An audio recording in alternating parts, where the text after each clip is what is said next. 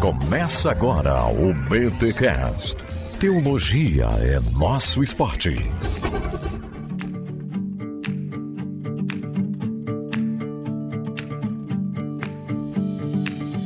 Muito bem, muito bem, muito bem. Começa mais um BT Cash, o de número 494. Eu sou o Rodrigo Bibo e eu prego tematicamente expositivamente. Olha aí, deve existir esse tipo de pregação, senão eu tô lascado.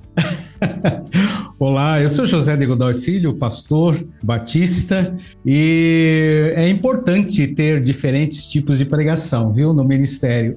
Olha aí! Gente, estamos aqui com o pastor, professor José de Godoy Filho. Ele que é aluno, é aluno, já foi, é aluno também, né? Todo mundo é aluno de Jesus. O senhor é aluno é de Jesus como discípulo, é aluno de Jesus. Mas ele é professor na Fabapar, Faculdade Batista do Paraná, que é a, a faculdade aqui que é parceira, inclusive, do BTcast. E acaba de lançar um livro pela editora Esperança, a pregação expositiva da escolha do texto ao esboço final. Professor, muito obrigado por por ter aceito o convite aí para gravar esse BTcast com a gente. É isso, é um prazer, Rodrigo. Legal. Gente, olha só, vamos conversar então sobre pregação expositiva. Já temos alguns episódios aqui e vocês vivem pedindo pra gente fazer mais. E é legal a gente então fazer um especificamente sobre pregação expositiva. Eu acho que vai elucidar muitas coisas, tenho certeza que você vai gostar do nosso papo. Afinal, o nosso convidado tem alguma experiência no assunto. Mas antes, os recados paroquiais.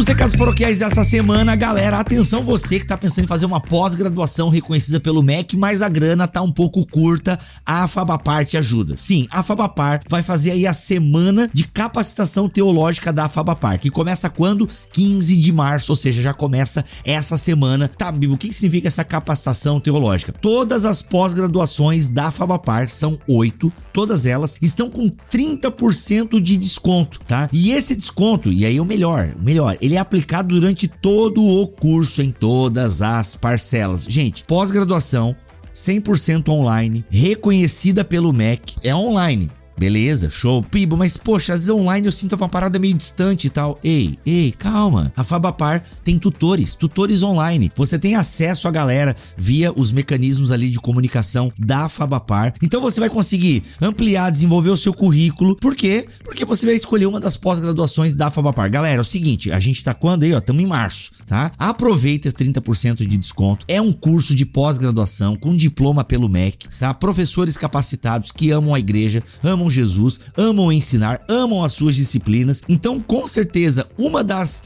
pós-graduações da Fabapar cabe no seu interesse e cabe também agora no seu bolso, porque tem 30% de desconto. Tem capelania, aconselhamento, gestão de conflitos, teologia do Novo Testamento aplicada, estudos analíticos do Pentateuco, teologia e interpretação bíblica, teologia sistemática contemporânea, teologia sistemática contextualizada, hermenêutica das parábolas do Novo Testamento. Gente, eu não conheço, obviamente, todos os cursos, confio em todos, mas eu tenho amigos que já fizeram essas pós-graduações de capelania e aconselhamento, gostaram pra caramba, teologia do Novo Testamento aplicada, meu amigo ficou encantado, e o outro eu não sei se fez teologia sistemática contextualizada ou comparada parada, foi uma das duas, mas gostou pra caramba. Gente, eu indico a Fabapar, já tem alguns anos que a Fabapar é parceira aqui do Bibotalk. E assim, quando eu tenho proximidade com a pessoa, e às vezes até com seguidores, volta e meia eu converso com a galera lá no direct do Instagram, e eu falo, mano, me dá um feedback, porque eu quero indicar coisa boa. E gente, graças a Deus, o pessoal tem dado um feedback bem positivo. Quando tem alguma reclamação, entre aspas, assim, Bibo, eu acho que poderia ser melhor isso, isso e aquilo. Gente, eu passo pro time da Fabapar, eles analisam com muito carinho para sempre melhorar a experiência da aprendizagem online, tá bom? Então, gente, o próximo passo para o desenvolvimento da sua vocação está na Fabapar. Garanta, gente, garanta a sua vaga em uma das pós com 30% de desconto. O link da pós-graduação tá aqui na descrição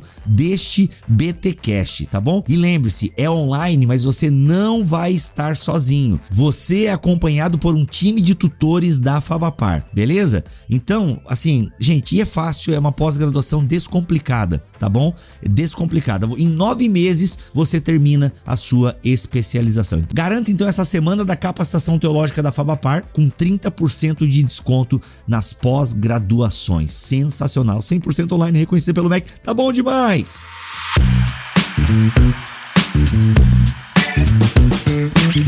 E esse podcast está chegando até vocês graças à editora Esperança, uma editora que já tem tradição aqui no Brasil. Ela, inclusive, é a editora daqueles comentários de peixinho. Quem acompanha os meus vídeos no YouTube sabe que sempre aparece atrás de mim o formato de um peixe, que é o comentário bíblico Esperança, um dos melhores comentários bíblicos em língua portuguesa que nós temos, tá? Ele ainda continua sendo um dos melhores. Então, assim, é, pietistas, exegetas que estão comentando e é um baita comentário. E a editora Esperança, tá? Ela tá agora trazendo o Antigo Testamento. Olha só que legal, não tem aquela cover do peixinho, mas eles estão trazendo com a mesma pegada esse comentário aí com grandes teólogos alemães comentando o Antigo Testamento. Nós já temos Gênesis em dois volumes, Êxodo e Isaías em dois volumes. Comentário bíblico exegético, galera. Sim, um material de qualidade que a editora Esperança tem trazido para vocês. E a editora Esperança não fica só no comentário bíblico exegético, que é um pouco mais denso, por assim dizer. Ela tem também comentários bíblicos mais palatáveis, comentários bíblicos que vão mais direto ao ponto, como por exemplo o comentário Mergulho Missional, que já tem o quê? As cartas de Paulo e Atos dos Apóstolos, tá? Então assim, muito legal, gente. Já e tá vindo outros aí lançamentos como as cartas de Paulo volume 2, ah, vai vir livros do Matthew Henry, mas eu quero chamar a atenção. Tem o comentário Esperança do Novo Testamento e Antigo Testamento. Novo Testamento já completo, o Antigo Testamento já com Gênesis, Êxodo e Isaías. Lembrando que Gênesis e Isaías em dois volumes. E agora eles têm também aí o comentário Mergulho Missional. As cartas de Paulo volume 1 e Atos dos Apóstolos, tá? Muito legal, inclusive um dos autores é americano, se não me falha a memória, mas já mora no Brasil há muito tempo, então tem a nossa pegada, dialoga, né? Por isso que ele é missionário vai dialogar com a realidade do Brasil. O link para o site da editora Esperança tá bom? Está aqui na descrição deste episódio. Lembrando que, gente, ó, presta atenção no episódio aí que tem cupom de desconto, tá? Tem cupom de desconto. Presta atenção porque a gente tá falando de um livro aqui da editora Esperança e aí vai ter um cupomzinho de desconto, tá? Presta atenção então, inclusive o cupom de desconto tá aqui, que é o Bibo20, tá? Você aplica aí o cupom Bibo20 no site da editora Esperança que você vai ter aquele desconto, tá bom? Simbora pro episódio que tá bom demais.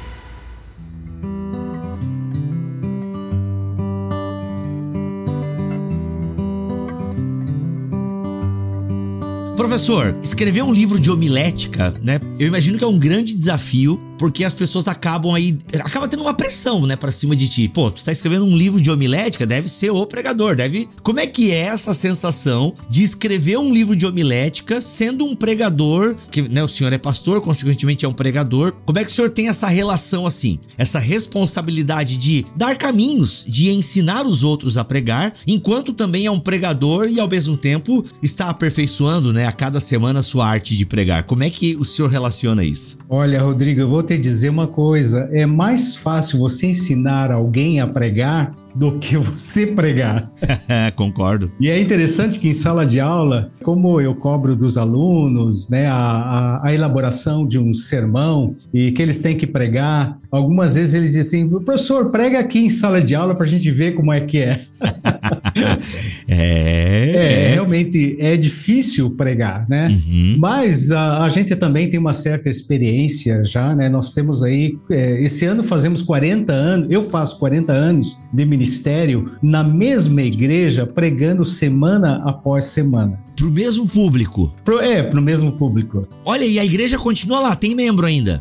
Continua lá. Olha, então, pô, se isso aí não é um sinal de sucesso ministerial, gente, eu não sei o que. que porque eu sou um pregador itinerante. Uhum. Então, para mim é tranquilaço. Eu preparo três sermões no ano e eu prego o ano inteiro. Uhum. E cada vez que eu prego o mesmo sermão, ele fica melhor ainda. Aliás, isso é verdade, né, o professor? Uhum. Porque, olha, o primeiro vez que você prega um sermão é ok, né? Se você se preparou, ele vai ser ok. Ele vai ser ok. Mas é incrível como se você prega de novo, aí você agrega outras coisas outras e, coisas. enfim, vai ficando melhor, né? É, e quanto mais você prega, né? É, mas você aperfeiçoa também é, o, o, conteúdo, a forma, porque vão surgindo novos elementos é, na medida em que você prega esse sermão é, em diferentes ocasiões. Uhum. Quando eu estava na Inglaterra, eu também fazia assim. Eu preparava um setting de, de mensagens e ia pregando nas igrejas. Então, eu de tanto repetir aqueles sermões, eles estavam praticamente internalizados. Eu quase os sabia de cor. Olha aí, ela é... é, o Hernandes Dias Lopes fala, né, que quando ele prega pela décima. Gente, acho que o Hernandes Dias Lopes disse isso. Não uhum. sei. Como ele é um pregador itinerante também, uhum. mas eu acho que foi ele que falou que depois que ele prega por 14 vezes a mesma mensagem, é que ela começa a ficar boa. que começa a ficar boa. É, que começa Com a ficar certeza. boa. Então, de fato, você vai, vai experimentando, você vai ficando mais íntimo do texto e você vai sempre ruminando também alguma coisa, você lê alguma coisa que conecta aquele texto. Isso é muito legal. Mas olha, pregar pro mesmo público por 40 anos, eu quero assim, se eu tivesse aqui o meu chapéu e tivesse o Raul Gil, tiraria para o senhor tranquilamente.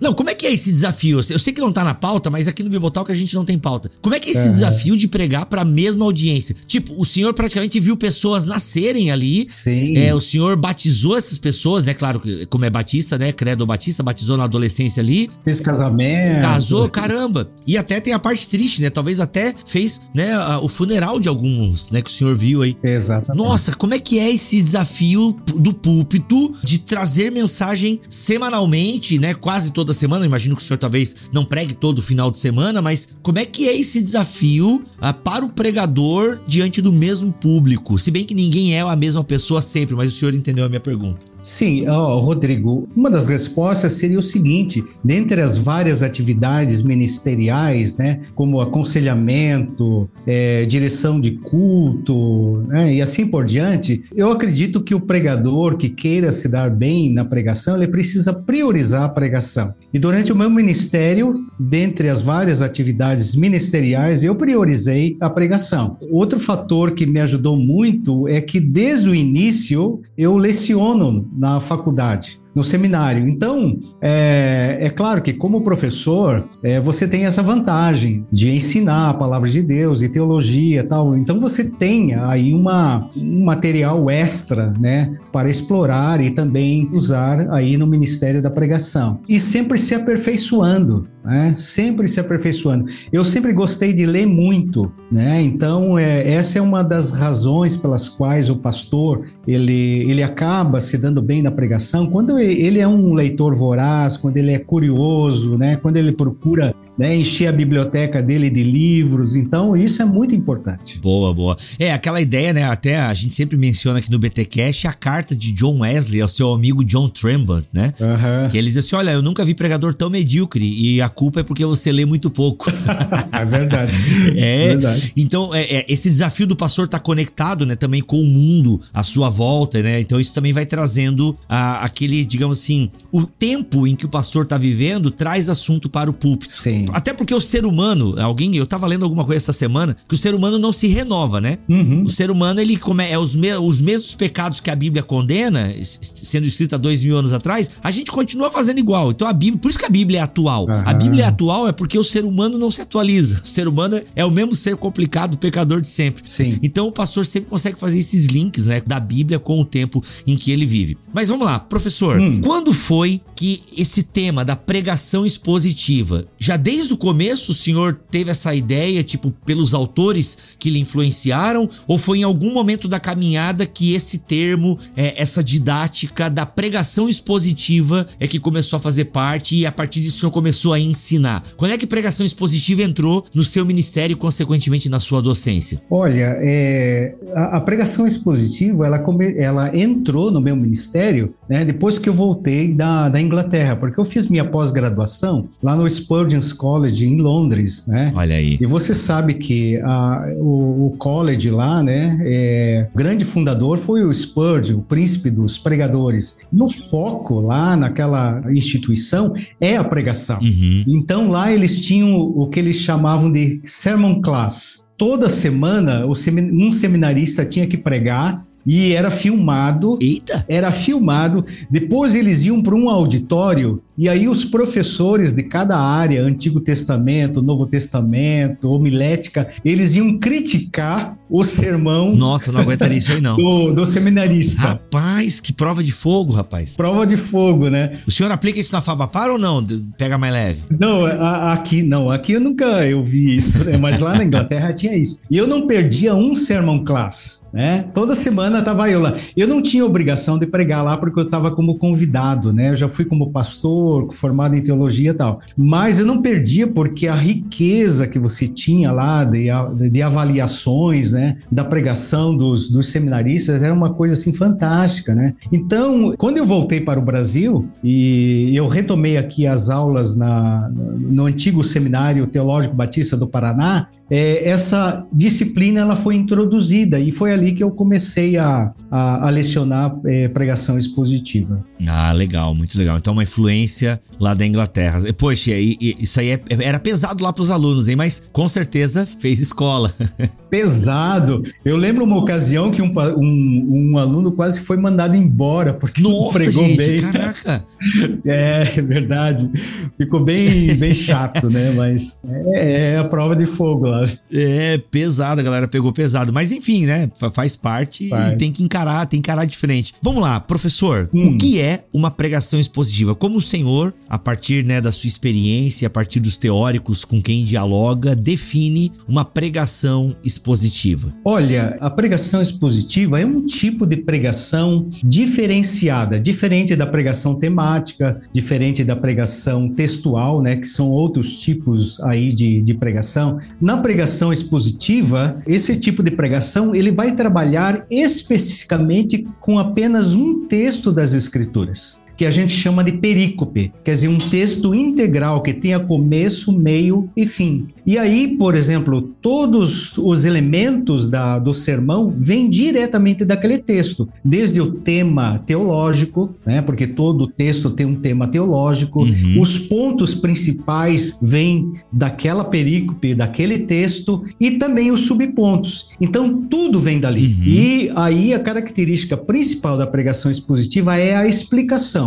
explicar o texto dentro do seu contexto. E é claro que para ser sermão precisa ter aplicação. E aí você vai aplicar as verdades daquele texto, fazendo uma ponte entre o passado e o presente, uhum. né, dos, dos ouvintes, né, nos dias de hoje. Então, basicamente, é, nós diríamos assim que a pregação expositiva é, é, tem esse, esse formato. E na realidade, essa, essa, esse modo de, de nós encararmos hoje a pregação como introdução, pontos principais e conclusão, ele vem da retórica grega. Olha aí. Vem da retórica grega, porque na realidade, a partir do segundo século, a retórica grega passou a influenciar também o modo como os pregadores pregavam. Que legal. Então é, é, é bem legal, assim, existe uma contribuição aí da retórica grega, né? Uhum, porque todo uhum. sermão, né, tem, tem início, meio e fim. Sim. E aquele lance dos três pontos, né? Que é muito famoso, não sei se é na tradição presbiteriana, enfim. E eu já vi alguém dizendo assim, gente, como assim que eu vou fazer três pontos? Se o texto só me dá dois, ou se o texto só me dá um. Uhum, é, como é que o senhor dialoga com esse lance aí de é, sermão de três pontos e tal, enfim?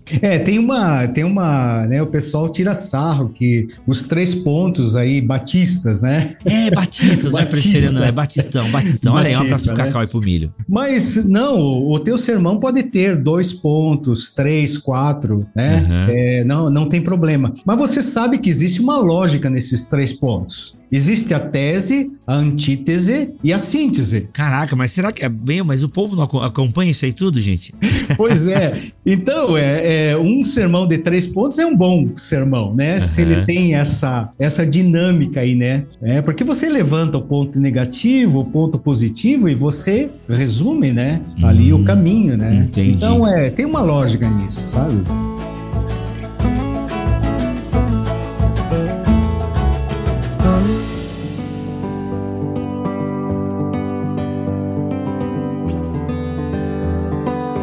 Poderia fazer para a gente já ir caminhando também é qual é a dificuldade para o pregador que o sermão expositivo ele impõe? Olha, Rodrigo, eu diria que uma das principais dificuldades hoje é a falta de tempo do pastor para se dedicar à preparação de sermões. Porque você veja, com todas as funções pastorais, como aconselhamento, direção de culto, visitação e assim por diante, é qual é o pastor que tem tempo para preparar sermões para os cultos do, da semana? Especialmente se ele tem que pregar duas ou três vezes por semana semana. Então você veja, a média, é, segundo alguns autores, para a preparação de sermões, gira em torno de 15, 20 horas, uhum. né? Porque você tem que fazer tradução, fazer uma boa exegese, você tem que fazer leituras paralelas, você tem que também maturar alguns pensamentos, né? Não, é, não é imediatamente.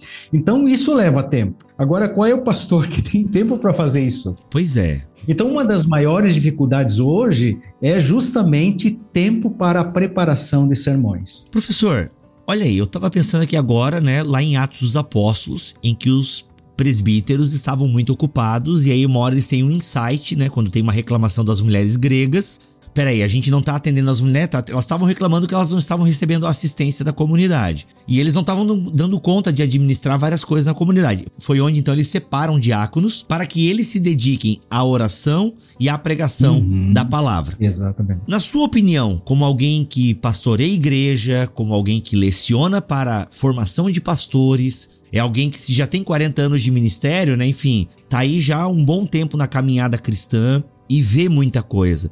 Tu acredita que, por mais que seja difícil então preparar um bom sermão expositivo por conta do tempo que ele ocupa, tu acredita que alguns pastores eles acabaram também meio que abandonando isso de forma assim até escolhendo outras coisas, se envolvendo muito em outras coisas e deixando a preparação do sermão, pode ser meio chata, cansativa, claro. deixando de lado para cuidar de outras coisas, que às vezes é mais fácil, vai mais no flow e tal. Ou seja, resumindo a minha pergunta, Tu acredita que por conta desse fluxo de atividade que pastores têm aderido no seu ministério, a pregação expositiva tem sido colocada de lado, negligenciada? É, a pregação, né, e a oração. Quando a gente vê o texto de Atos, a gente vê que os apóstolos, eles priorizaram o ensino da palavra e a oração são duas, duas atividades importantes aí da, da vida é, pastoral. As outras é, atividades da igreja, é, é, elas eram compartilhadas com os membros da igreja. Então eu acredito que quando nós olhamos para o Novo Testamento, é, nós não temos aquele modelo de um pastor só que faz todas as coisas na igreja. A liderança ela é plural, ela é plural. E havia aqueles líderes que se dedicavam, se não exclusivamente, mas se dedicavam principalmente ao ensino da palavra. Tanto é que o apóstolo Paulo recomenda lá a Timóteo que esses que se dedicavam ao ensino eh, fossem honrados duplicadamente. Então, porque realmente é uma atividade é, importante. E às vezes o pastor é aquele que gosta de, ou às vezes aceita abraçar várias atividades, até mesmo impostas pela igreja, né? Porque tem igreja que tem aquela mentalidade que o pastor, o empregado, ele tem que fazer tudo, né? Exato. Então, uma igreja neotestamentária é uma igreja que ela vai dividir as atividades até mesmo entre os seus membros, né? Uhum, uhum, muito bom, muito bom. E aí vem uma outra pergunta, né? Qual a importância da pregação expositiva? Porque a gente né, tem falado aqui que é um modelo que se ela expõe a escritura, enfim, mas como é que a gente faz então para despertar essa consciência de que a pregação expositiva ela é importante? Aliás, me ocorreu uma outra pergunta aqui agora, professor, que eu acho que é legal a gente refrescar. A gente já falou em outros episódios aqui, mas antes do senhor responder qual a importância da pregação expositiva, quais são os tipos de sermão que o senhor lembra aí agora? Então, na, na realidade, são muitos os tipos de sermão, né? Uhum. Mas é, é, os mais conhecidos aqui são o, o temático, é, o textual, o, o, temático parte de um tema e ele vai bu em busca de versículos para é, satisfazer aquele tema específico. O textual, ele trabalha um versículo, ou diríamos assim, uma parte de uma perícope, e ele extrai dali os pontos principais, enquanto que os subpontos vêm de outras partes do, do, do texto bíblico, ou, ou, do, ou do livro, ou da, ou da Bíblia, né? É uma montagem que é feita, né? Pois é, esse aí é novo para mim, professor. Se tu conseguisse explicar um pouquinho mais esse aí, porque quando eu li até no seu livro, eu, eu confundi um pouco com o expositivo. Uhum. Tipo, textual e o expositivo, eu tive um pouco de dificuldade de entender um pouquinho a diferença. Se o senhor tiver agora aquela paciência professoral, a gente agradece. Então, você veja, é, na realidade, o textual, os pontos principais vêm do texto, tá? Que pode ser um versículo ou alguns versículos de uma perícope. Só que os subpontos, para complementar aquele, aquele esboço, vêm de outras partes do livro ou da Bíblia. Ah, tá. Então é uma montagem, é a montagem de um estudo que faz sentido, faz, né? Tem uma coerência ali e tal. Só que extrapola o texto. Entendi. Porque aquele autor não, aquele autor não contempla aqueles subpontos. Aham. Então você veja, tem, tem esboços que são assim, né? Eu recebo, por exemplo, lá dos Estados Unidos, os dois principais livros de, de sermões lá dos Estados Unidos. E lá nos Estados Unidos eles têm muito isso, de sermão textual. Né? São, são raros os, os esboços expositivos, né? Totalmente expositivo. No esboço expositivo, não. Os pontos principais e os subpontos vêm totalmente da perícope vendo diretamente do texto. Ou seja, daqueles versículos, aqueles versículos não aleatórios selecionados, mas aquele trecho da escritura, a perícope. Uhum. Exatamente, vem tudo dali. E aí, professor, então qual a importância desse sermão expositivo? Qual a importância da pregação expositiva para a Igreja de Jesus? Então, você veja, né? É, a, a, pregação expositiva ela tem os seus desafios. Nós citamos um desses desafios, que é a falta de tempo dos pastores para preparar a mensagem expositiva, porque ela é trabalhosa. Exato. Ela é trabalhosa. Mas, por outro lado, ela é mais fácil porque é, você não precisa inventar nada. Boa. Se você explorar o texto, você vai subir para a superfície com as pepitas. Hum, então, é, é, trabalhoso sim, você vai revolver um monte de pedras, mas que você vai acabar com um monte de, de pepitas ali para compartilhar com a sua congregação, é, isso é certeza. Então, nesse sentido, você não tem que inventar nada, você tem que explorar o texto e descobrir isso. Olha aí. Qual é o esboço, quais são as lições maravilhosas que tem ali, é o pulo do gato, né? Então, é, isso é fantástico, gente. Então, a pregação expositiva, por um lado, é trabalhosa, mas por outro lado, você não tem que inventar nada. Você tem que descobrir as preciosidades ali do texto, né? Uhum. E outra coisa, alimenta substancialmente as ovelhas. Claro. Porque você veja, muitas pregações hoje, elas são circulares. É, os argumentos são circulares e, e diríamos assim, é, não descem as profundezas. Então, quando você faz uma pregação expositiva e você explora o texto e traz essas preciosidades, você alimenta as ovelhas. Uhum, uhum. Elas não saem com fome. Tá? Então, essa é uma, é uma grande vantagem aqui da pregação é, expositiva. Aprofunda também o conhecimento das escrituras, tanto para a igreja quanto da parte do pregador. Você imagine se você tiver que pregar durante 10, 20, 30, 40 anos se dando ao trabalho de estudar os seus sermões toda semana. N não existe nenhum curso de teologia que te dê o conhecimento que você vai ter nesses anos. Uhum. É, e a comunidade também, né? A comunidade vai se beneficiar com isso também, né? Que acompanha e cresce também. Uhum. Aprofunda, assim, o conhecimento da, das escrituras, né? E serve também como um modelo para a igreja de como estudar as escrituras. Uhum, uhum, muito bom. Como estudar? Porque se o, se o pastor ele prega regularmente regularmente, expositivamente, ele está lançando para a igreja um modelo de estudo das escrituras. Né? Uhum. Agora, professor, pregador que prega sempre de forma expositiva. O senhor, na sua experiência, aconselha a fazer uma pregação expositiva de um livro? Então, ah, vamos pregar esse livro da Bíblia, vamos pegar Marcos e vamos expor Marcos? Uhum. Ou o senhor sugere, não, não pregue um livro numa sequência, pregue de forma expositiva, mas escolha perícopes salteadas na escritura. Dentro da sua experiência, o que, que funciona melhor? Ou isso o pastor tem que sentir na comunidade? Eu acho que tem que sentir na comunidade, porque na realidade, você veja, você pode pregar de Gênesis a Apocalipse expositivamente. E nós temos exemplos na história da pregação de pregadores que fizeram isso. É, nós temos Agostinho, que pregava assim, só que ele usava um outro tipo de, de pregação, né? Lectio continua, né? Que a gente chamava. É, Crisóstomo também pregava, né? É, versículo por versículo tal. Então, esses pregadores, eles pregavam é, de Gênesis Apocalipse e livros inteiros, né? Uhum, então uhum. depende muito, por exemplo, na minha experiência, eu já preguei em livros inteiros das escrituras. Tanto é que eu tenho um livro que possivelmente vai sair mais tarde, que é pregação expositiva no, no livro de Hebreus. Olha só que legal. Desde o capítulo 1 até o último, são 40 sermões expositivos. Olha aí. É, 40 sermões. Eu fiz isso em Efésios, eu fiz isso em Jonas, Eu fiz isso em Obadias. Nossa, Obadias tinha que sair primeiro, ó. A, a, o editor Esperança, se estiver ouvindo aí, ó, é, tem que fazer. Gente, não tem nada de Obadias. Obadias, é. Cara, não tem? Ó, já fica a dica aqui de quem tá por dentro aí também, gente. Não, ó, de Hebreu já tem. É, de Obadias não tem. Sabe o que tem em Obadias? É, é, tem comentário. É, só tem comentário, aqueles comentários volume único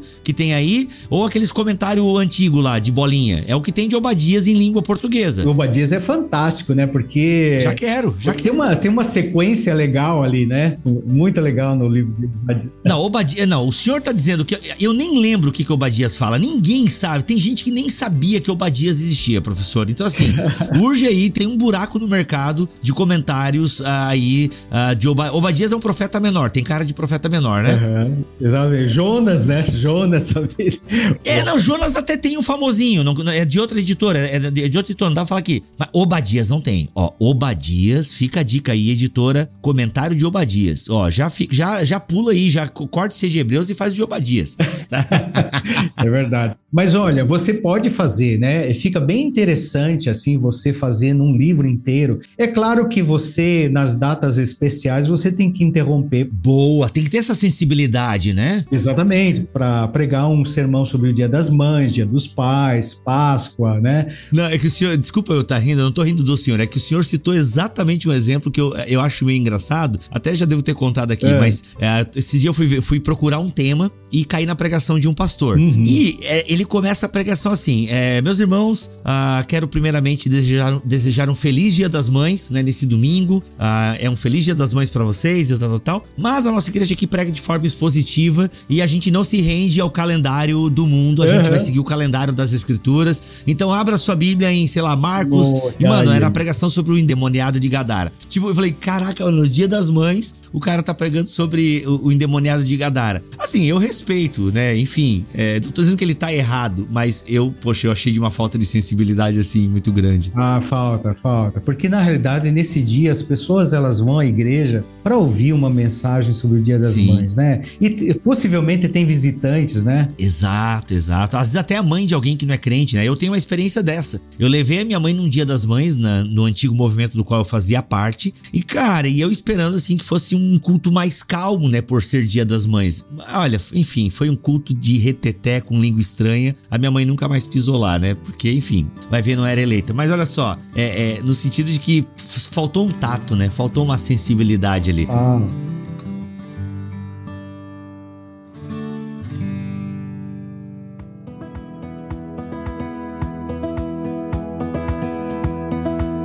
Um dos tópicos que o senhor coloca no seu livro aqui, citando um outro autor, é que ela vai ao encontro das necessidades humanas. Como que uma pregação é, é, expositiva, que já está ali delimitada por um texto, vai ao encontro da necessidade humana? Queria entender esse, esse dilema aí. Então, né, as necessidades humanas, elas são muitas. E eu sempre digo assim para os alunos que a Bíblia, ela é é, uma mina né, de todos os assuntos possíveis você pode encontrar ali. Você sabia que o Gary Collins, ele é um, um teórico da área do aconselhamento, ele falou que somente 10% das pessoas procuram aconselhamento é, para assuntos espirituais e doutrinários. A maioria procura é, ajuda para os seus problemas do dia a dia, casamento, problema financeiro, né, problema profissional, problema de relacionamento e a Bíblia fala tanto sobre esses assuntos. Uhum. Então aí está o caminho, né? Aí está o caminho. Nós precisamos na, aliar doutrina às necessidades. É, no meu livro eu sempre falo sobre isso. É, um tema exclusivamente sobre doutrina, uma doutrina bíblica, ela precisa fazer a ponte com as necessidades das pessoas. Senão não se justifica. A pregação tem que ter um apelo, professor. Tem, tem que ter. É, não necessariamente aquele apelo né, eh, tradicional, que não, o mas, clássico. É, mas tem uhum. que ter um apelo. Porque senão é como se você expusesse é, um produto e no final recolhesse o produto e fosse embora e não, não oferecesse para o teu cliente assim, você quer comprar isso. Entendi. Uhum. Então você, você expõe a palavra de Deus é, objetivando mudança de, de comportamento. Apelando para decisão. Então tem que ter um apelo, né? O direto ou indireto tem que ter. Uhum. É, aí nessa minha pergunta do apelo, é, eu lembrei das partes de um sermão. Quais são as partes de um sermão expositivo? O apelo com certeza não é o começo. Uhum. Quais são as partes? Então, então, existem partes ou isso pode variar? Existem modalidades de sermão expositivo? Como é que a gente entende isso? Então, as partes do, do, do sermão, elas compreendem basicamente três partes. Introdução, o corpo do sermão, né, que é constituído aí de três pontos, quatro, né, ou mais, e a conclusão, a conclusão. A introdução, é, eu normalmente divido a introdução em quatro partes. Existe a isca, a gente chama isso de isca, mas é na realidade uma ilustração, uma experiência que chame o leitor, aliás, o, o ouvinte, para caminhar com você naquele sermão. Uhum. inclusive, aí no meu livro, eu, falo, eu tenho um capítulo inteiro sobre ilustrações, né? E a ilustração inicial é uma das mais difíceis porque, rapaz, achar ilustração, né, pra, é, pra tudo quanto é texto, né, mano? É punk isso aí. É punk. punk. É muito. Aqui, desculpa te interromper, aguenta aí, não, não esquece, hein? Eu espero que o senhor não esqueça o que ia falar antes ali. Mas olha só, é, é muito legal e a gente sente quando você vai pregar um sermão e você tem algo para contar da sua vida. Isso faz toda a diferença. Só que, é claro, a gente não tem coisa para contar de tudo quanto é sermão, né? Porque quem tem para contar deve estar tá mentindo, só pode. Porque ninguém tem uma vida tão extraordinária, espetacular, que tem exemplo para contar de tudo quanto é parte de sermão e parte da Bíblia, né? Mas realmente faz uma diferença, né? Quando você conta uma história, se, e se ela é, é, aconteceu com você ou com alguém da sua família, pô, isso, isso traz uma correspondência com a audiência que é sensacional, né? Sensacional. E olha, eu vou te dizer, a ilustração inicial ou experiência inicial é muito importante porque é como estender um tapete pro ouvinte para que ele possa entrar com você nesse sermão. E, e, não pode ser qualquer experiência ou qualquer ilustração. Tem que ser uma ilustração de acordo com o que você vai explorar, com o tema. Não é simplesmente para divertir ou, ou descontrair. Uhum, uhum. Tanto é que eu tenho um livro anterior chamado Semeando a Palavra, que com 100 esboços de sermões, todos eles têm é, ilustração inicial e final. Porque a, a, a, pregação lá na conclusão, que é outra parte do sermão, né? Ela também precisa ter uma ilustração ou uma experiência para terminar, para concluir o assunto porque isso torna né, é, é, muito mais apelativo assim para que o, o, o ouvinte é, tome uma decisão. Então, nas nossas aulas, por exemplo, de homilética lá, de pregação expositiva, eu sempre exijo dos alunos a ilustração inicial e final que são as mais difíceis do sermão. Na realidade, existe uma mais difícil ainda, Rodrigo. Vai lá, só para complicar mais um pouco. Ó, oh, é, a, a, a ilustração mais difícil é aquela que você pode usar como uma isca para atrair a atenção do ouvinte uhum. e você pode explorá-la ao, ao, longo da mensagem e terminar com ela, uhum. entendeu? Uhum. Porque daí você mantém a atenção do, do ouvinte do começo ao fim. Porque além, além do sermão, essa história ou essa experiência se entrelaça com o sermão e você vai mantendo a atenção do ouvinte porque ele quer ouvir qual é o final da história. Boa.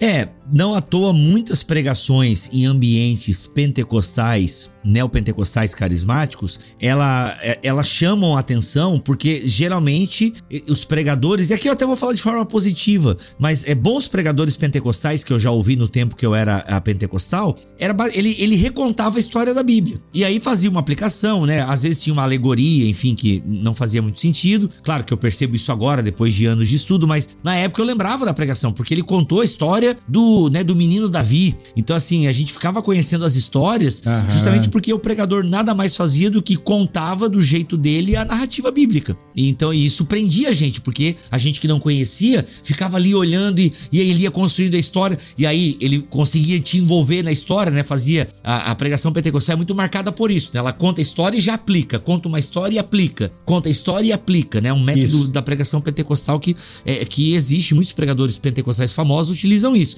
Ele não vai construindo, né? E depois ele faz uma aplicação. Ele conta a história e aplica, conta a história e aplica. Enfim, porque é o poder da narrativa, né? Poder da narrativa, né? Poder da, de, de, se contar uma história. E que desafio é esse, né? Que desafio, que desafio. Então, né? Por exemplo, a introdução, daí tem a, tem a ilustração inicial, né? É, aí a experiência. Tem uma proposição a gente chama de proposição. Na realidade, a proposição é uma o objetivo, né? O que que você objetiva com aquele com aquele sermão? E numa frase você você resume o parágrafo da, da né? Uhum. E aí você em cima daquilo ali você vai você vai diluir aquilo ali, é claro, né? Nos seus pontos e explicando o que que você quer, quer atingir, né? Uhum. É, e aí você conclui lá com, com a ilustração final ou experiência final, né? E, e o apelo. Uhum, uhum. Então, basicamente, essas são as partes do, do sermão. E assim, tem algum texto, professor, que talvez assim, tem algum gênero literário da Bíblia que talvez seja difícil aplicar esses pontos? Nessa tua experiência aí, que né, prega já há 40 anos, é, quantos anos com pregação expositiva, né? Na cronologia me perdi ali, porque não foi desde o começo, né? Foi quando o senhor voltou da Inglaterra. Mas enfim, tem, algo, tem trechos ou gêneros literários que isso que nem sempre é possível você conseguir seguir esse roteiro? Não, na realidade você pode seguir esse roteiro com todos os textos. Ah, legal. É, mas é claro que existem gêneros literários sobre os quais é mais difícil pregar. Por exemplo, poesia. É, pois é. Salmos, né? Ou textos proféticos. Né? São, são textos difíceis. Então você tem que fazer uma boa exegese para saber exatamente o que o autor quer dizer com aquilo ali, é, senão você, você cai no erro de, de, de, de interpretar literalmente o que está ali. Pois é. Aí é terrível. Mas o gênero mais fácil sobre o qual podemos pregar é uma narrativa. Uhum. A narrativa. A narrativa é mais fácil. Né? Que graças a Deus é boa parte da Bíblia. Sim, eu, eu normalmente eu, eu, eu sugiro aos, aos, aos, alunos assim novos na pregação que comecem por uma narrativa, né? Não queiram pregar num texto lá de né, profético que né, você tem que fazer uma baita de uma exegese para saber o que, que ele quer dizer com aquilo, né? É, então é, a narrativa é mais fácil, né? Muito mais hum, fácil. Uhum.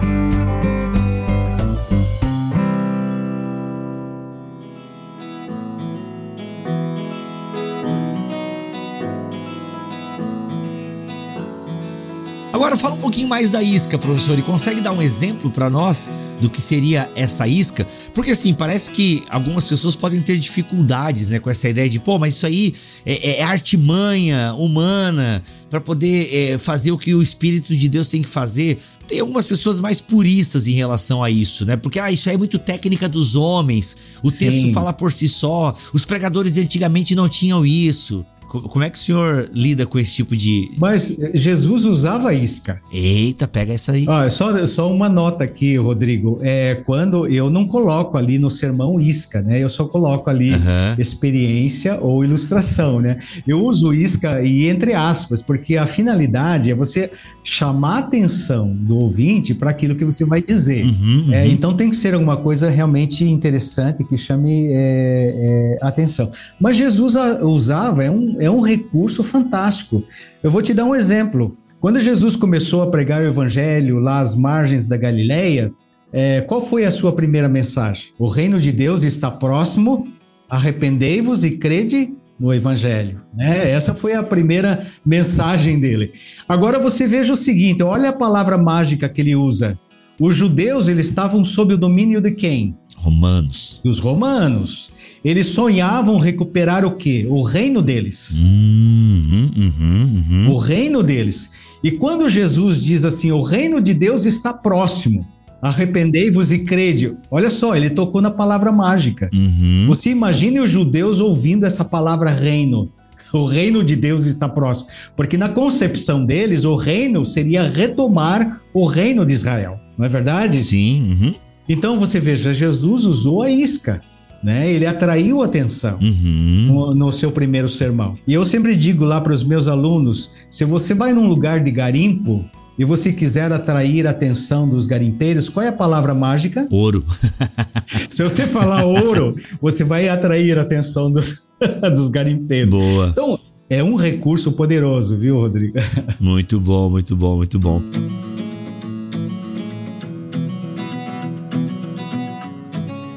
Professor, sobre estrutura de sermão. Estrutura é uma coisa importante, todo mundo sabe, coisa que não tem estrutura cai. Se não tem estrutura, desaba. E dentro da homilética se fala de uma estrutura de um sermão. Como é que é então a estrutura de um sermão, de uma pregação expositiva? O que que sustenta, o que que dá aí firmeza a uma pregação expositiva? Olha, da mesma forma que uma pipa não pode subir sem estrutura, um sermão também. sem estrutura não se sustenta, né? É, eu sempre digo para os meus alunos: olha, é, é, importante que você parta da estrutura. Sim. Por isso que você tem que descobrir qual é o tema teológico da passagem. Aí a pergunta é: o que que esse texto fala sobre aquele tema? Aí praticamente você já tem ali, é, assim, a grosso modo, né, uma estrutura que você tem que daí aperfeiçoar, né? Uhum. São as varetas ali da pipa. Uhum. E, e a, é a primeira coisa que você faz numa pipa é ajustar a estrutura, né? Alinhar tal. Vai dar a forma, né? Dá, exatamente. Aí depois você vai revestir essa, essa estrutura com o papel que você quiser. Aí você vai colocar uma estrelinha aqui, uma estrelinha ali, vai colocar o teu, né, tua marca pessoal. No sermão é a mesma coisa, né? Porque quando você você descobriu o tema teológico e você descobriu qual é o esquema, todo texto vai ter um esquema. Uhum. Vai ter uma estrutura. Você tem que descobrir qual é a estrutura. Olha aí. E aí você vai, você vai encher esse conteúdo, daí fica muito mais fácil, muito mais fácil. Uhum. Então, a estrutura do sermão é muito importante. A gente tem errado nisso atualmente, na tua, assim, acompanhando um pouco o cenário da pregação nacional. Hoje em dia, com a internet, a gente acaba vendo muita coisa, fica sabendo de uma coisa. Acredita que a gente tem falhado nesse quesito aí de ter um sermão estruturado? É, estruturado homileticamente, né? Uhum. É, você veja, é, eu, eu tenho em casa uma coleção de livros de esboços de sermões, né? Porque na realidade é a área na qual nós trabalhamos. E eu estudo os esboços de sermões. O que eu tenho constatado é que muitos livros de sermões, eles têm estruturas descritivas e não estruturas homiléticas. Qual é a diferença? O que, que é, para eu entender? A diferença é o seguinte, por exemplo, você tem ali, por exemplo, a estrutura do texto tal como ele o descreve. Né? Por exemplo, Atos capítulo 9, que fala sobre a conversão de Paulo. Uhum. Você tem lá a perseguição de Paulo, a conversão de Paulo, a comissão de Paulo. Três pontos. é.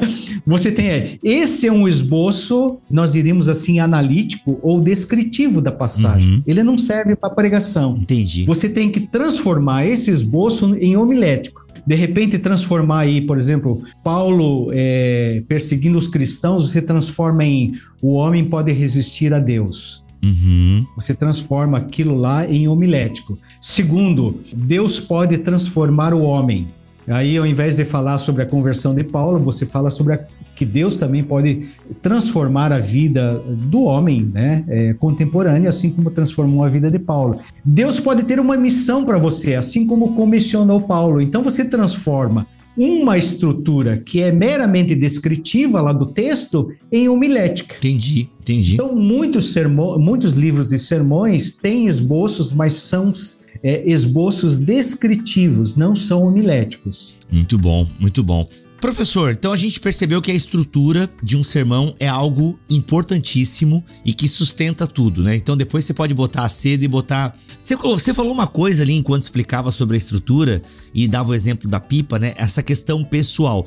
Isso é importante, né? Ou seja, cabe dentro de um sermão expositivo a pessoalidade do pregador. Toda a vida. Inclusive é um erro que eu vejo assim da galerinha mais nova não, eu prego expositivamente. Aí tu vai ouvir a pregação, ela está teologicamente sensacional, mas meu, que sermão chato. Uhum. eu não sei se o pessoal tem medo daquela frase que atribuem a Spurgeon, né? Chegará um dia em que no lugar dos pastores alimentar as ovelhas, é, haverá palhaços a entreter os bodes, né? Tem uma frase que é atribuída a Spurgeon e tal. Não sei se o pessoal tem medo aí de e acaba não tendo não tendo nada pessoal naquele sermão. É uma coisa seca, é exegeticamente impecável, tem uma boa estrutura, Agora eu já não sei se já é uma boa estrutura, se não tem algo pessoal. É uma coisa para o senhor me ajudar a responder aqui. Tem, Mas tem, eu não sei, tipo, as pessoas têm tanto medo de, sabe, ser, que não tem, não, não tem pessoalidade, não tem. A pessoa não tá ali no sermão, parece, sabe? Como é que é isso aí? É, não, não, não tem espaço, né, para é, né, o seu jeito de pregar, né? Porque cada um,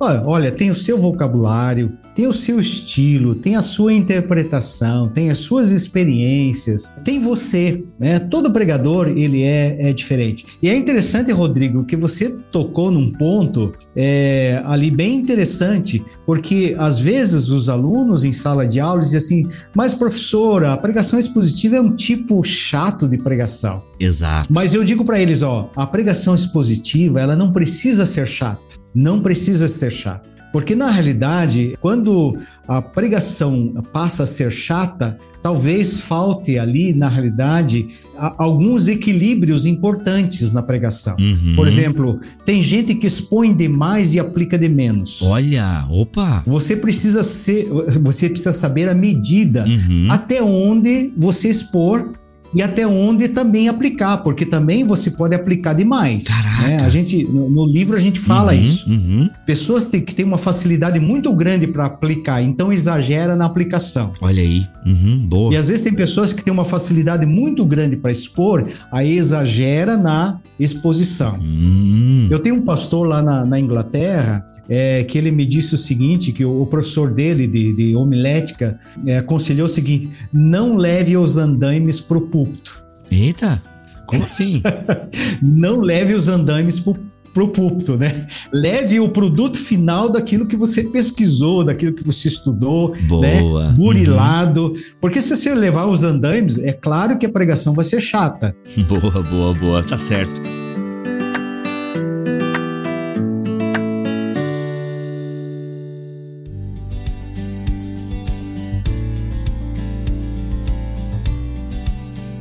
Professor, vamos lá então. O senhor está lançando aí pela editora Esperança a pregação expositiva da escolha do texto ao esboço final. Para quem que é o teu livro? É só para quem já está pregando, para quem está pensando em pregar? Quando o senhor escreveu esse livro, né, que tem aqui 40 anos de experiência, é, tanto como pregador como docente, estava pensando em quem quando escreveu esse livro? Na realidade, eu, eu pensei, né, no, nos, naqueles que pregam, né, de um modo geral.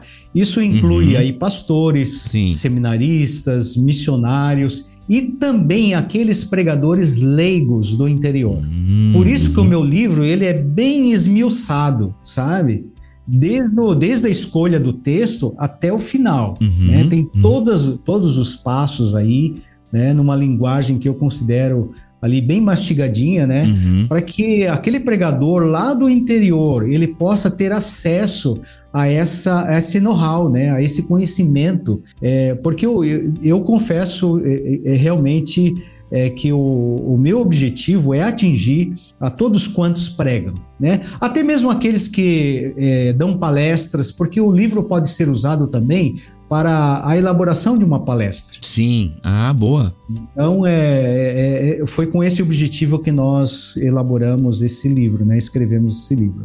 Muito legal. E a editora Esperança? Por que, que o senhor escolheu a editora Esperança como essa editora para sediar aí ah, esse seu livro? Porque o senhor já tem outros e tal, e agora vem com esse. É o primeiro livro pela editora Esperança? Como é que é? É, é o primeiro livro pela editora é, Esperança, né? E eu quero agradecer, né? É, aí a editora é, A Esperança, na pessoa lá do seu diretor, o Cláudio Beckett. Olha aí, meu amigo. A gente estudou quase junto. Fantástico. Eu fiquei impressionado com o acolhimento é, ele, ele é incrível, na, cara. Na editora, né? Poxa vida, eles me levaram lá para cozinha, tomei um café, nós tivemos um papo muito legal, uhum. né? E a, o acolhimento foi fantástico, assim, sabe? Legal. Então, esse é o primeiro aspecto aqui da, da editora é, Esperança. O segundo aspecto é o profissionalismo. É, a, a, rapidez com que eles trabalham. Eu fiquei impressionado é, com a rapidez com que eles montaram. eles prepararam e lançaram esse livro. Uhum. Poxa vida, eu, eu, realmente fiquei muito impressionado com isso. E um outro aspecto também é, aqui que de, de, de, destaque, né, é o suporte que eles dão aos escritores nos lançamentos dos livros. Né? Esse, esse suporte é fantástico. Olha aí, que legal. E tanto é que é, nós já passamos aí por vários eventos relacionados aí ao lançamento do livro, né? E eles estão sempre presentes ali, dando apoio, todo apoio. Que legal, que bacana. E quero parabenizar aqui O livro tá muito bonito mesmo e, e, tem aquele tamanho que eu gosto, viu? E abre bem aqui, né? Folhinha amarela, né? Tem que ser folhinha amarela, que não dói os olhos, como diz o outro. Sim. Muito legal. Professor José de Godoy Filho, pregação expositiva da escolha do texto ao esboço final. Lembrando então que ele escreveu esse livro pensando em quem prega. Então assim, galera, tá aí um ótimo livro para você dar de presente. Não tenha medo de dar pro seu líder, pro seu pastor, pra sua pastora, tá bom? E som do teu coração aí, nada de ficar dando como indireta, né? Mas é um ótimo livro porque até quem prega bem pode melhorar. E olha só, em parceria com a editora Esperança, a gente separou um cupom, tá bom, gente? Presta atenção que é cupom de desconto e quem é adulto ama desconto. Bibo20, você vai entrar no site da editora Esperança, o link tá aqui na descrição deste BTcast em bibotalk.com, tá bom? editoresperança.com.br e você vai clicar aí no vai procurar o livro. Eu já vou colocar o link do livro aqui do professor na postagem, José de Godoy Filho, pregação expositiva e vai aplicar tudo em caixa alta o cupom Bibo20. E você vai ter o quê? 20% de desconto. E aí já conhece outros títulos também da editora, que tem muita coisa, muita coisa boa. Volta lá nos recados paroquiais que a gente falou aí é um pouquinho da editora, tá bom? E o pastor José Godoy usa a internet, usa alguma rede social, professor? Qual é a rede social que o senhor tem usado aí ultimamente? Ó, oh, eu uso o Instagram e também uso é, o Facebook. Pastor.godoy, tá bom, gente? É o arroba do, do professor aí. E lá tem umas canjinhas nas redes sociais e tal, tem umas canjinhas, umas dicas pra nós, como é que é? Eu, eu, eu tô procurando trabalhar no Instagram aí. ó a pressão, ó a pressão. Mas eu vou investir mais, pode ter certeza. É que agora, se, é, se Atos fosse escrito hoje em dia, tá, professor? Pega, pega essa aí. Se Atos fosse escrito hoje em dia, os presbíteros tinham que ser o quê? Se, separar um tempo para pregação, oração e influencer. Sim, influencer. Isso. É verdade. Influencer. É, hoje em dia não basta só ser escritor, tem que ser influencer. Tem, tem que Olha ser, aí, é, é, o domínio das redes sociais. Que Deus nos ajude. Tô aprendendo com os meninos aqui da Esperança. São sensacionais, né? Mas, professor, vamos encerrar esse podcast. Queria agora uma palavra ah, do Senhor para os pregadores e pregadoras do nosso país, a galera que ouve o nosso podcast. Ah, enfim, nós temos muitos ouvintes que não são pregadores, talvez almejam ser pregadores. Então, se você almeja, tá aí uma boa introdução ao tema também da pregação. Você pode ler esse livro também. Uma mensagem para os pregadores e pregadoras ou para quem almeja pregar a palavra de Deus. É, talvez uma algo que eu gostaria de complementar aqui, Rodrigo, é que esse livro ele não é, é totalmente técnico, porque na realidade ele está permeado de experiências de pregadores famosos, né? É, que tiveram as suas dificuldades e também quais eram os seus segredos, né, os seus sucessos. E eu também conto algumas experiências também do meu ministério, tanto os meus pecados quanto os meus sucessos. Olha aí, olha aí. Para uhum. mostrar também que, né, a gente também luta. É uma luta ali semanal, né, diante de Deus e, e né, e todos nós estamos ainda aprendendo. Uhum. E o meu desejo é que cada pregador que fizer uso desse livro possa pregar a palavra de, de, de, Deus com excelência. Muito bom, muito bom. Porque na realidade é o livro mais importante do cristão é a palavra de Deus, é a Bíblia. Muito legal. É isso, professor, muito obrigado pela sua presença aqui neste BTcast. Sucesso aí no livro, sucesso no ministério e muito obrigado por compartilhar um pouquinho com a gente aí a sua caminhada e a sua experiência. É isso, Rodrigo, né? Eu agradeço aí a oportunidade e a, a, sua, a sua dinâmica aí, né? Muito maravilhosa, né? De, de, de, conversa, né? Maravilhosa. Gostei muito. Que bom, obrigado, professor. Só, só queria, só queria levar isso aí de forma estruturada pro sermão, mas aí eu vou ler o seu livro e pegar umas dicas. tá bom, tá bom. Desejo sucesso aí no seu ministério também. Amém. Muito obrigado, querido. Muito obrigado. E a gente se vê na Fabapar. Tô organizando uma visita lá na Fabapar. Se der, gostaria de conhecê-lo pessoalmente. Oh, beleza. Tá beleza. bom? A gente vai, o pessoal da Fabapar, que é parceiraça aqui. O senhor dá aula aula onde lá na Fabapar? Em quais cursos lá? Ah, eu dou aula na, na, na, graduação, né? Dou aula de grego. Olha aí! É, grego, pregação expositiva e Novo Testamento são as disciplinas que eu dou. O senhor dá só na presencial ou dá na online também? É, eu já dei na online, né? É, ultimamente só na presencial. Que legal. Então tá bom, gente. Ó, Fabapar, para quem não conhece, Faculdades Batista do Paraná, faculdade de teologia que tem teologia presencial, tem teologia online, pós-graduação online, tem mestrado profissional, inclusive foi onde eu fiz o meu mestrado. É sensacional, uma faculdade batista a, tradicional, comprometida com a palavra. E tem entre os professores figuras como o professor José de Godoy Filho. Muito obrigado pela tua presença aqui mais uma vez, professor. Voltamos a semana que vem, se Deus quiser assim permitir. Fiquem todos na paz do Senhor e não esqueça, tem cupom de desconto, é só você aplicar. Aliás, ô equipe técnica que tá aqui nos bastidores, esse cupom vale só pro livro do professor? E se a pessoa botar outras coisas no carrinho lá, como é que funciona? Rapaz, gente, vocês estão. Galera, é o seguinte, ó. O Bibo 20 vai te dar 20% de desconto no carrinho, hein? No, se você botar mais livro no carrinho, vai ter 20% de desconto. Então aproveita que esse cupom tem tempo. Ah, o tempo tá ilimitado, mas pode durar só um ano. Então aproveita aí, entra no site da editora Esperança e garanta 20% de desconto no livro do professor. E se achar alguma outra coisa legal lá que tem, já põe no carrinho e aproveita o desconto também. É isso. Fiquem todos na paz do Senhor Jesus.